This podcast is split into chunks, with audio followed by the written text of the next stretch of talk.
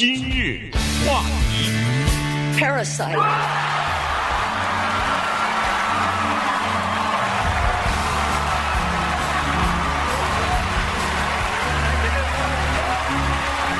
欢迎收听由中讯和高宁为您主持的今日话题。刚才这个呃欢呼呢，这个就是昨天在奥斯卡颁奖典礼当中呃宣布的这个最佳影片啊，呃被呃 Parasite 呃寄生虫呃这个南韩的电影呢所夺得了。那么奥斯卡奖呢，在昨天大概也是创了一个新的里程碑了哈，呃建立这个新的里程碑，一个非英语片这是第一次获得了最佳影片的。这个大奖哈，当然，呃，这次的这个 Parasite 就是寄生虫呢，呃，是风光最现的了，因为呃，他不光是获得了最佳影片，同时还获得了最佳导演，呃，最佳呃国际影片奖，就是以前的外语片奖了，然后还有一个最佳的原创剧本奖哈，所以一共获得四项大奖，但是呃，最大的这两个奖项呢，一个是呃最佳影片，一个是最佳导演，都被这个这片影片给获得了。这个是应该值得大提一提的。我记得在奥斯卡奖还没有开始的时候，哈，在金球奖刚开始提名的时候呢，我就曾经问过钟迅哈，因为他在这方面算是呃继续继续，算是一个专家一样的，他看的电影比较多，所以呢，我就问他说：“哎，这这几几部电影今年的呃入围的这些电影，你看过没有？”他说他有的看过了，呃，我说哪一部是比较值得推荐的？呃，是不是说的，比如说爱尔兰人呐，什么，呃，还有那个一九一七，呃，那个一九一七那个时候还没提出来哈。但是呢，什么呃，Once Upon a Time in Hollywood，哎，对，好莱坞往事，然后还有一个叫 Marriage Story 啊什么的，婚姻的故事，哎，婚姻的故事啊。那时候我说，哎，我倒是挺想看这几部电影的，但是那个时候，中迅就跟我说，看一看《寄生虫》吧。看一看 Parasite 吧，哎，我说这个没听说啊，是什么什么什么故事啊？哦，他说是这个南韩的故事。呃，这次呢，呃，很有可能，嗯，这个是一匹黑马，果然被他言中了。对，之前在上个礼拜的时候，我们不知道什么原因，哦，对，提名的时候，嗯，不是上个礼拜了，在奥斯卡奖提名的那一次，我们在分析的时候，我只是说我我一般来说不怎么预测这种东西，我觉得因为预测里面，呃。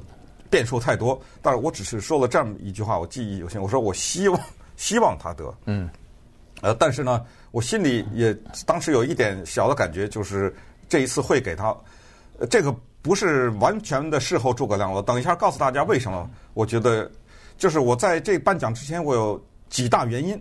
当然，这几大原因到如果最后是一九一七得到，那全都不成立，是也无所谓啊。但是我我当时说的是有几大原因。那昨天你是从头到尾看的吗？没有哦，看的我看的非常少，很很遗憾的是昨天有别的事情，所以呃只看了几个片段而已。就是他们的呃就是获奖呃颁奖感言吧。对，一般以前呢我是会。一头一尾的，就是一头一尾的看啊，因为第一个是那个如果有主持人的话呢，他最开场的那那一段，呃，就是单口相声一样的那个呢，可能会比较精彩，因为有很多呃东西、很多信息在这里头。那这次是没有哈，没有这个主持人，这是连续第二年了。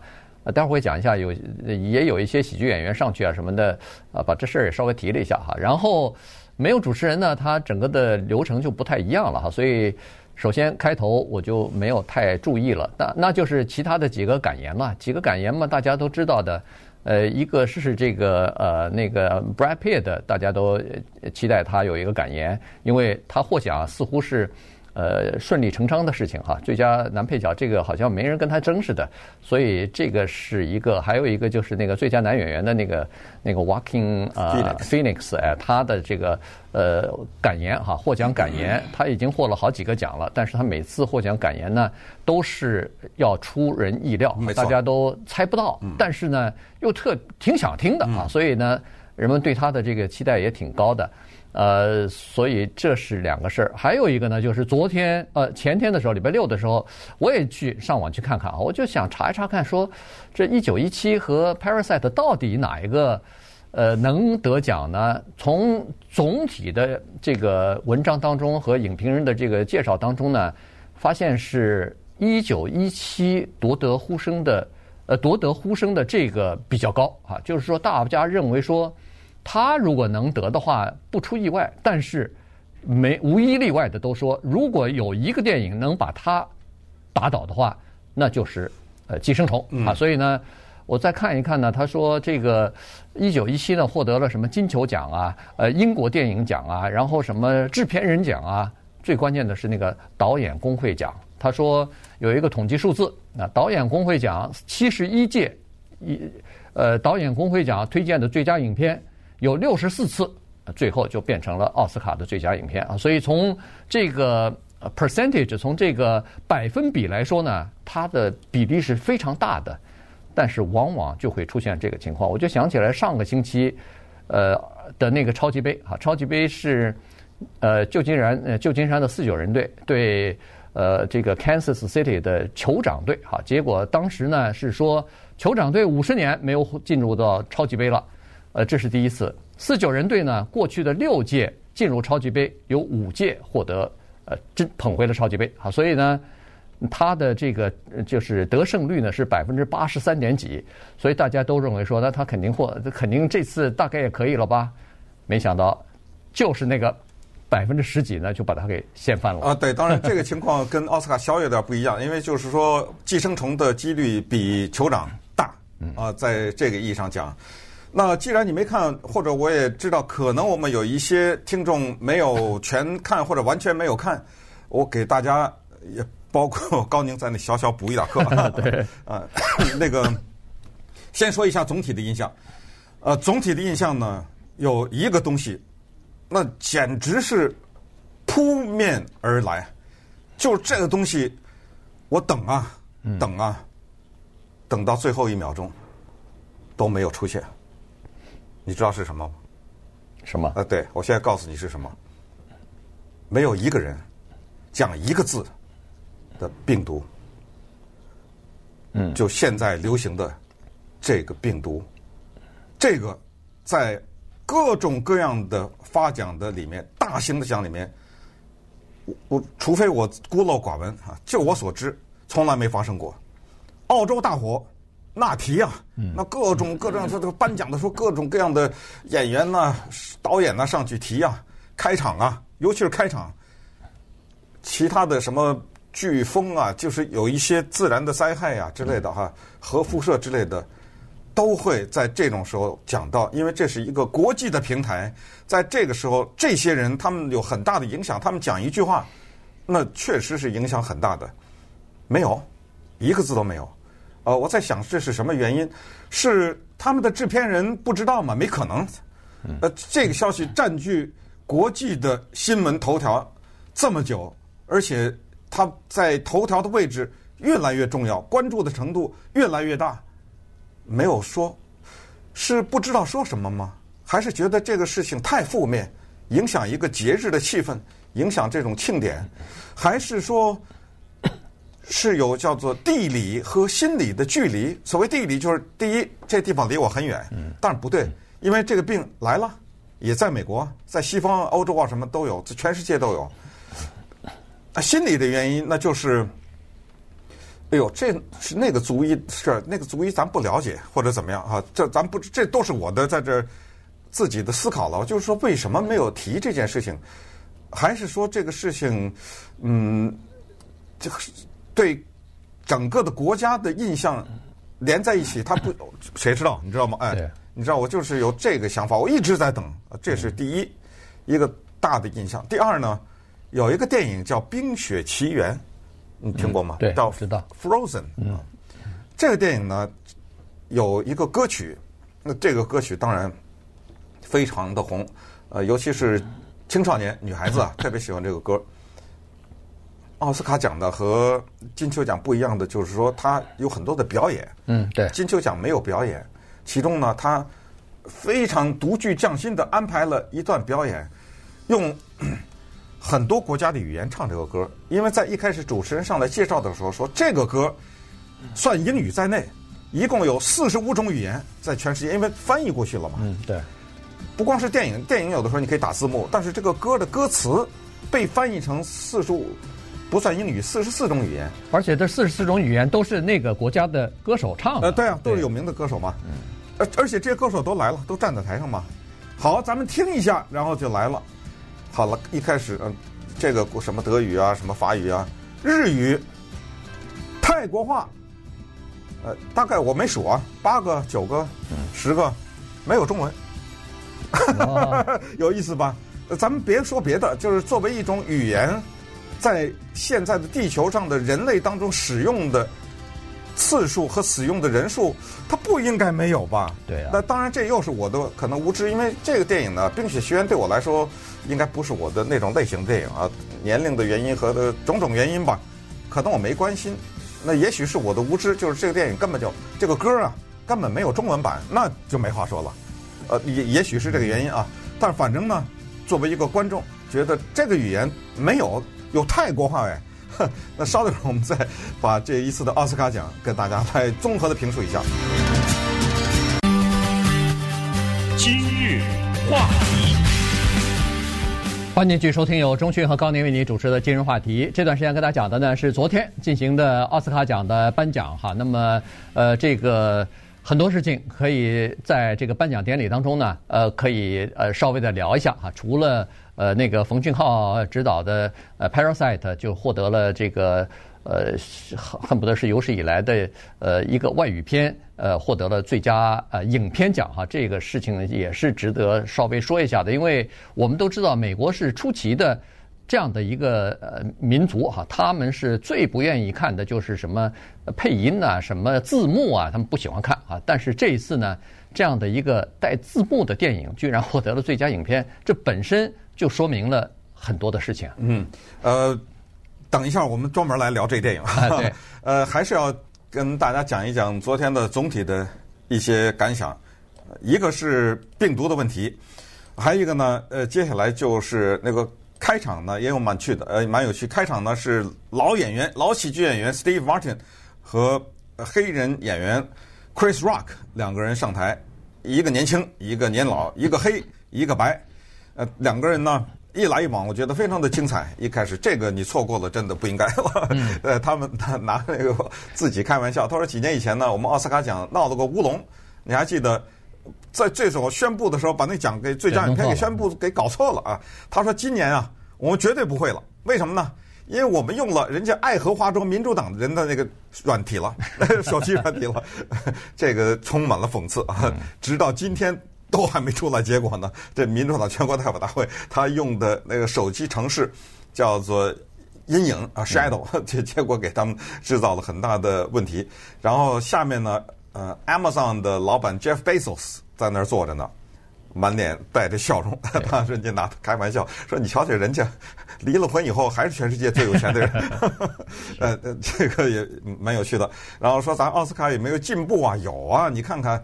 九十二年以前，因为这是第九十二届嘛，嗯、各项提名当中一个黑人都没有。你看看今年，对不对？一个，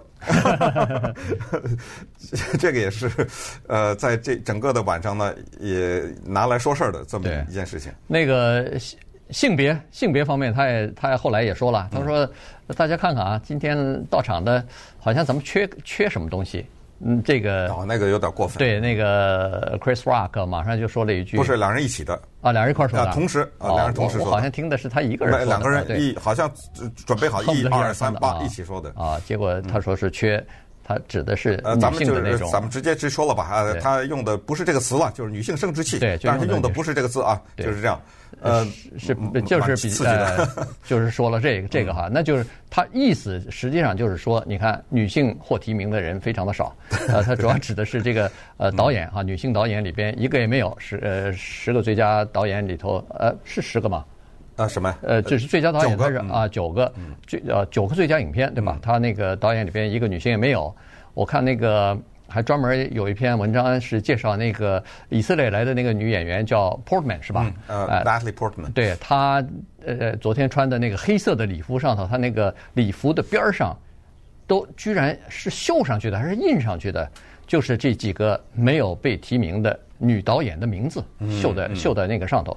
也就是说，实际上这件事情呢是呃一直也就是让人们呃感觉到有点遗憾的呃。因为在过去这一段时间以来，至少是好几年了，呃，奥斯卡那个颁奖的这个呃委员会也好，这个评委也好，他们一直想要让这个评委啊，就是可以投票的这些人呢更多元化一点儿。也就是说，在呃，选取那个入围名单的时候，不管是表演的也好，是这个各种各样的这个制片啊导呃不是制片就是呃导演啊什么的也好，他们都希望有一些女性的或者是少数族裔的这些呃代表哈、越来越多元化，越来越因为呃以前不是一直说这个呃这个整个的呃就是影艺学院的可以有投票资格的这些人，要么就是白人太多啊，这个呃占到百分之八十几以上。呃，然后要么就是年龄太大，呃，而且都是男性啊，所以呢，他就要把这个印象呢，逐渐的让他呃扭转过来，所以增加了不少的呃国际的啊，就是外国的这些呃评委，然后也增加了不少这个年轻的呃呃就是少数族裔的这个评委，但是今年依然还是被说。女性的代表性不够，然后黑人的代表性也不够。对，在刚开始颁奖不久呢，就颁发了一个相当重要的奖项，叫做奥斯卡最佳纪录片奖。嗯，呃，这个奖为什么说重要？就是首先能够被提名都很不容易，这些纪录片都 反映的是当今全世界社会上存在的种种问题。顺便在这儿提一下，就是你注意一下奥斯卡历年的最佳纪录片，不管是提名还是得奖那个电影。说好事儿的非常少，嗯，呃，要不就是灾难，要不就是疾病，要不就是歧视，基本上都是反映这个。那么你也可以想象，拍这些电影的电影工作者非常的辛苦，有的甚至是冒着生命危险去拍这些电影。那么今年呢，二话不说就被美国工厂给拿到了，也是预期之内的啊。这个之前呢，在节目当中给大家介绍过。之前我们在今日话题的脸书的粉丝页上也有过一两次比较详细的介绍。这是奥巴马电影公司，呃，他的电影公司的名字叫 On Higher Ground，这个大家也都知道，就是 You Go Low, I Go High 嘛。当时的一个口号就是你走低，我走高。那么他和他的太太两个人的电影公司和 Netflix 这家公司呢联合制作的一个电影。呃，有趣的是，呃，这个电影呢在获得奥斯卡最佳纪录片奖之后，他的导演之一 Julia Reichert。她上去，她是一个中年女性，但是剃一个大光头啊，完全是没有头发的这样的一个情况上去，呃，感谢了一番之后，最后说了一句话，他 说：“全世界无产者联合起来。”呃，这句话大家要是不熟的话，告诉大家，这个是马克思著名的作品《共产党宣言》最后一句话，嗯，也是现在在伦敦 Highgate。这个公墓里，马克思墓上面雕刻的两句话之一，呃，第一句话叫做“全世界无产者联合起来”，第二句话叫做“哲学不是解释世界，应该改变世界”啊，或者说我的哲学。呃，这句话的翻译呢，后来看来小有一点问题，因为呃，这一句话好像它不是指的无产者，它是全世界劳工者联合起来，因为在马克思的那个年代有一个 proletariat 这个字啊，无产阶级呢，这个字。进入到现在没有用，而且在当时的翻译也是 the workers，他没有说 pro proletariats，所以这倒无所谓。关键是在奥斯卡的舞台上喊出了一句马克思主义、马克思的口号在这儿。那言外之意是这样的，他的讽刺在：您是要打倒谁呀？那就是打倒中国的资本家呀。因为在这个电影，如果你看过的话，你就知道那是中国的一个福建人，一个老板，在美国的俄亥俄 Dayton 这个地方开了一个工厂。嗯，那工人们组织工会，这个老板克扣他们的薪资，随意的解雇他们，然后等等等等。当然，这是这个电影要表现的啊。然后后来有一部分又到了中国拍摄这家工厂在中国的母公司啊，他的一些情况啊等等，工会的情况啊。呃，对于工人的一些待遇啊等等，所以从这个意义上说呢，这个对于华人来说是一个很值得看的一个电影了。呃，他得了奥斯卡最佳纪录片奖呢，也是我觉得也是应该的啊，因为他确实是太直接的反映了当今的世界的一个现状，那就是中国人。和美国人、中国的经济和美国的经济，这里面还有当然政治因素啊，还有文化的冲击。当然，大的文化冲击是最有趣的。对，在这个电影里反映的，所以呃，这个电影也是值得一提的。那好了，那么其实呃琐琐碎碎的东西很多，但时间的原因呢，接下来我们把剩下的时间给 Joaquin Phoenix、给 Brad Pitt 以及奉俊昊来看一看这几个人的讲话以及《寄生虫》这个电影。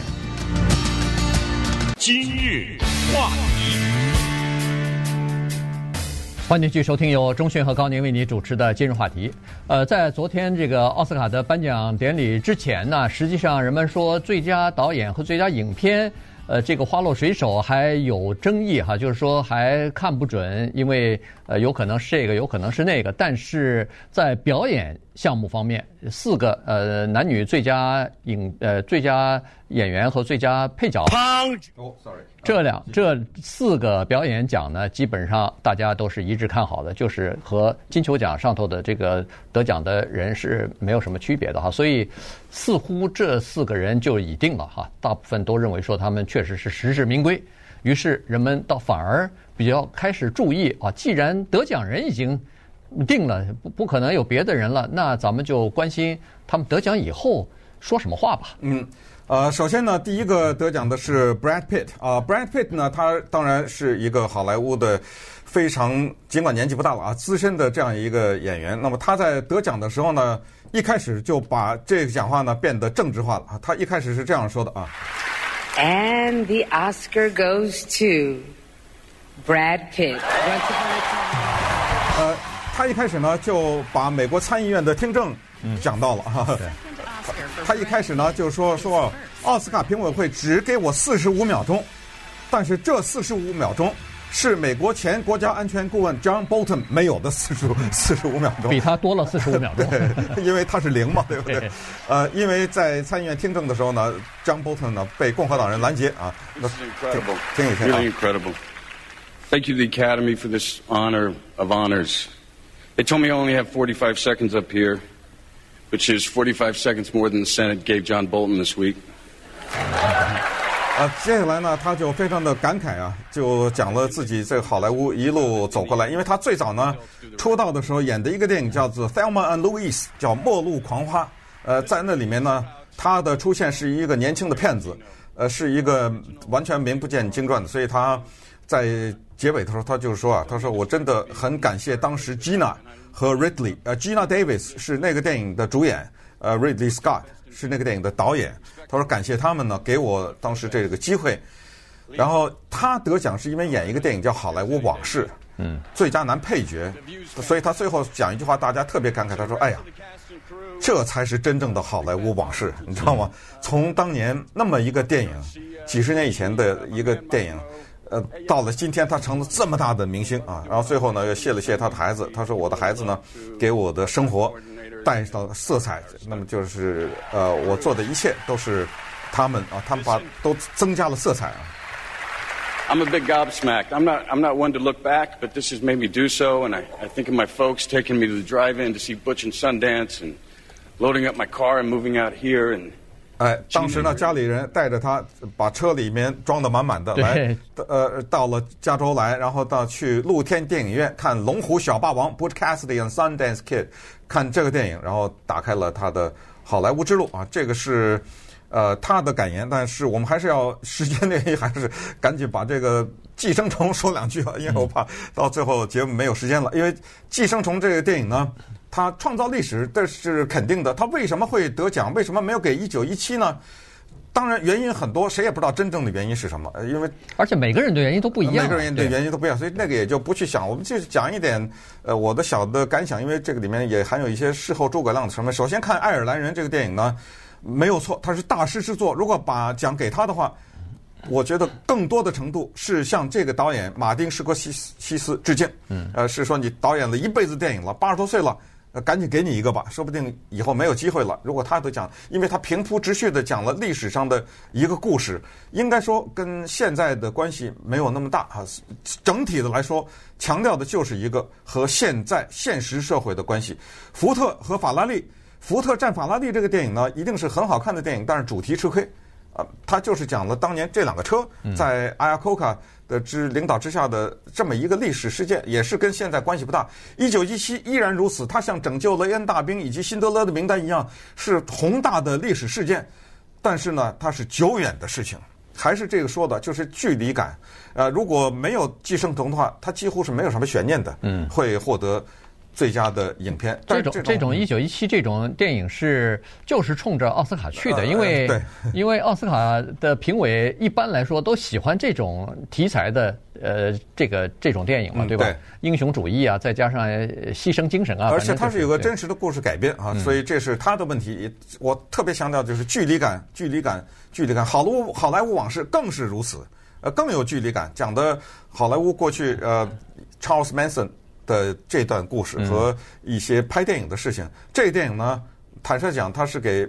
拍给好莱坞的人看的，拍给一般人还内行内行的人看的。对，你一般不太了解那段历史，可以看。Charles Manson 什么，你还是了解？对这个电历史一丝一丝一丝一毫都不了解的人也能看。嗯，但是你会损失百分之九十以上的东西。对，你看不太明白它里头。我可以在这儿告诉大家，这个电影里面的场景、对话，全全每一个都有故事，甚至它的。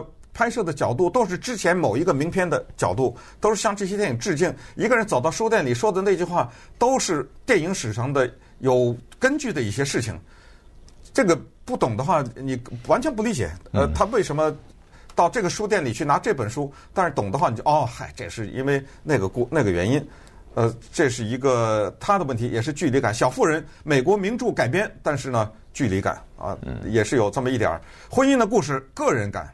太个人化啊！尽管婚姻离婚这个事情有普遍的意义，但是就这个电影来说呢，要跟其他的像什么《一九一七》什么这种竞争的话，它有点儿吃亏了。我们叫做轻量级。呃，兔子也是，Jojo Rabbit 也是啊。它像当年的《Life Is Beautiful》，还记得那个电影哈？意大利电影，它也是反映第二次世界大战，只不过它从另外一个角度，它虚构了一个呃喜剧的悲喜剧的形式。那这个呢？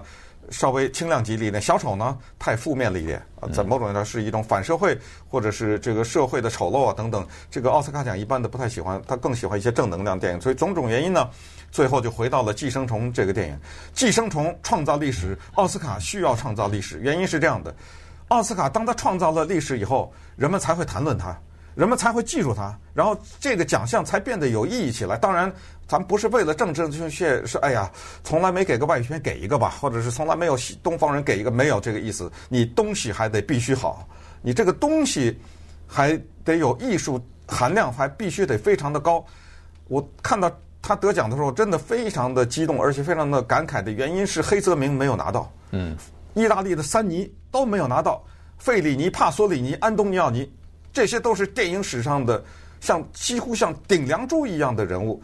意大利的拍偷自行车的人的西卡没有拿到，瑞典的大导演伯格曼没有达到，没有拿到。你知道这些人以上说的这些人的电影，在所有的电影学院里一律是教科书，一律是要一幕一幕的研究啊，没有拿到。印度的导演 Satyajit Ray 没有拿到，但是他的电影，他早年的那个五十年代那种黑白电影特别的精彩，都是。反映社会问题的都曾经被奥斯卡在不同程度上提过名，外语片啊什么之类的，但是都没有拿到最佳影片。原因是这些他们的电影都不讲英语，都没有讲英语。李安是离这个距离最近的一个导演，他三次有可能，一次是《卧虎藏龙》，对，一次是《断背山》，一次是《少年派》。他因为《断背山》得了最佳导演奖的那一次，几乎所有的人。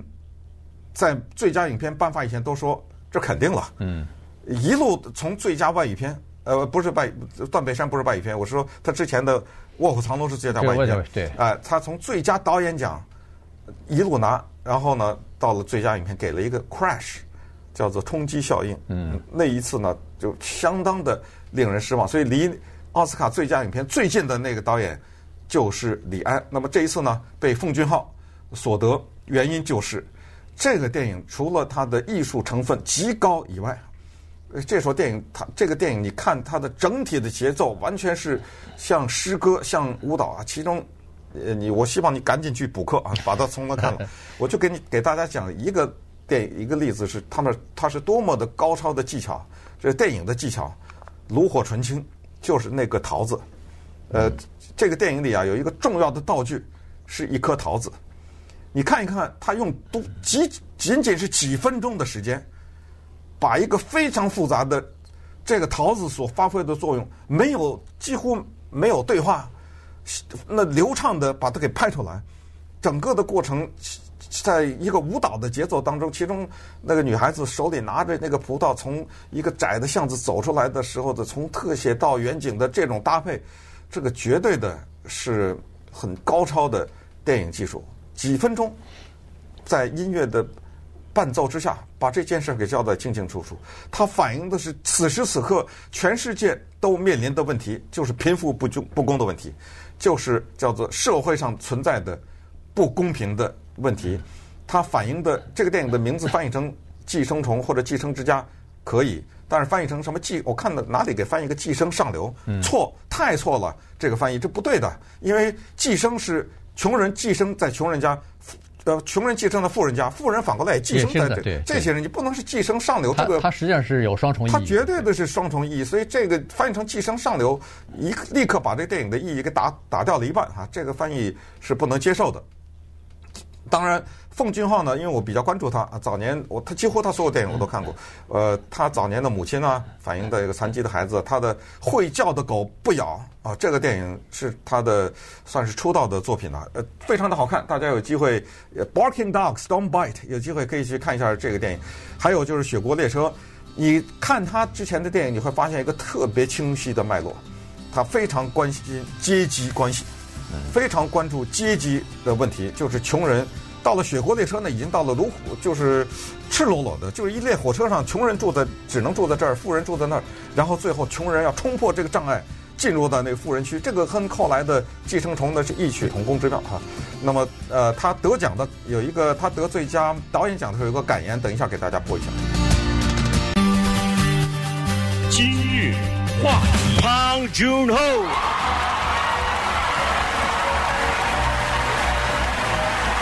This is the second Oscar tonight and the third nomination for Bong Joon-ho。啊，这时候韩国导演奉俊昊啊走上舞台来领他的最佳导演奖。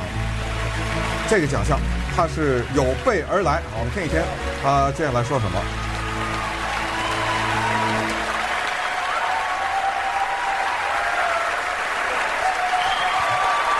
啊，顺便说一下，他这个电影呢，在五月份的时候，去年五月份得了坎城电影最佳影展，全场宣布他得奖的全场鼓掌起立八分钟啊，这个也是一个小的记录。从那个其实可以看出来一个迹象，就是这个电影呢。 Thank you。嗯。呃，좀전에그국제영화상수상하고이제아오늘할일은끝났구나하고이제릴렉스하고있었는데 After winning Best International Feature, I thought I was done for the day and was ready to relax. 아, 너무 감사합니다. 그리고, 예, 그, 어렸을 때 제가 항상 가슴에 새겼던 말이 있었는데, 영화 공부할 때, 예, 가장 개인적인 것이 가장 창의적인 것이다. 예, 그 말을 하셨던 분이 누구였냐면, 저 책에서 읽은 거였지만, 예. Thank you so much. When I was young and studying cinema, there was a saying that I carved deep into my heart, which is the most personal is the most creative. 그 말은 예, that quote was from uh, our great Martin Scorsese. So 啊，这个呢，就是说，他说，在我年轻的时候，我学习电影的过程当中呢，有一句话让我牢记在心。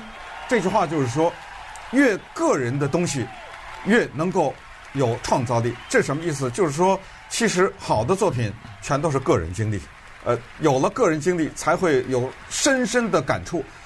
他在年轻的时候曾经在一个有钱人家做家教，当然他的情况和这个电影情况不一样啊，他并没有呃做那个人所做的那些事情，呃，但是呢，他的这一段经历呢，在他的人生的成长过程中给了他很多的观察和思考。我们看到这个电影当中的那一家人，他们住在什么地方呢？他住在半地下室。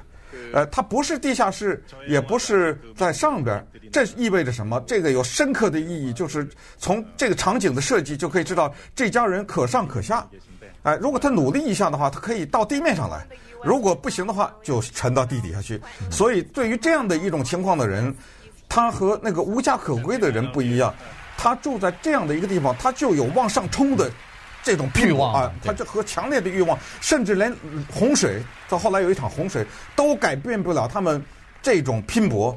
那这个呢，是现在社会很多的人的心态的一种反应。尤其现在我们看到很多的无家可归，对不对？都是这样，因为这家人就是随时可能变成无家可归。最关键的是，这个电影它一点说教都没有。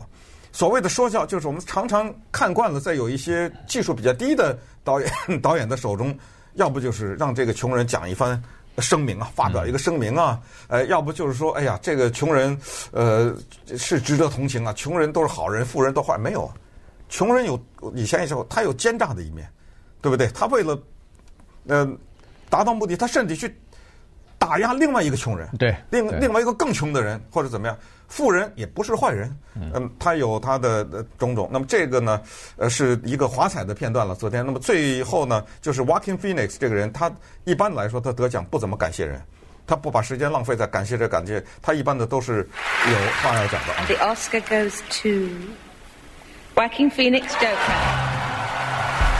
啊，在这个讲话当中呢，他主要是呃非常感慨，因为他是一个顺便是告诉大家，他是一个 vegan，就是一个极端素食主义者。嗯，对。呃，所以在这个讲话当中，他首先呢，呃，认为人类啊，他批评了人类，他觉得人类的自我中心论。他说，有的时候我们常常会说一个国家比另外一个国家强，一个种族比另一个种族强。God, I'm full of so much gratitude right now. Uh, and I do not feel elevated above any of my fellow nominees or anyone in this room because we share the the same love, the the love of film. 他说我并不有任何高人一等的感觉啊，呃，因为我们大家都是一样的，都爱电影。呃，接下来话锋一转，他就说这个了，他就是说，呃。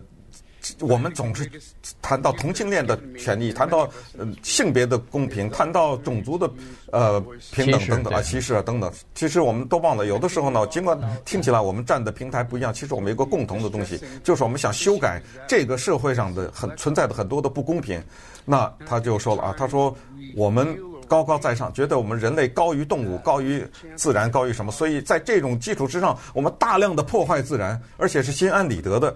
呃，他接着讲了一个特别呃感动的地方，他自己也有些哽咽啊。他就是说，牛来说，我们人工受孕，让那奶牛呃母牛怀孕，一怀孕了以后，我们立刻把他的小牛拿走，因为我们要他的牛奶啊。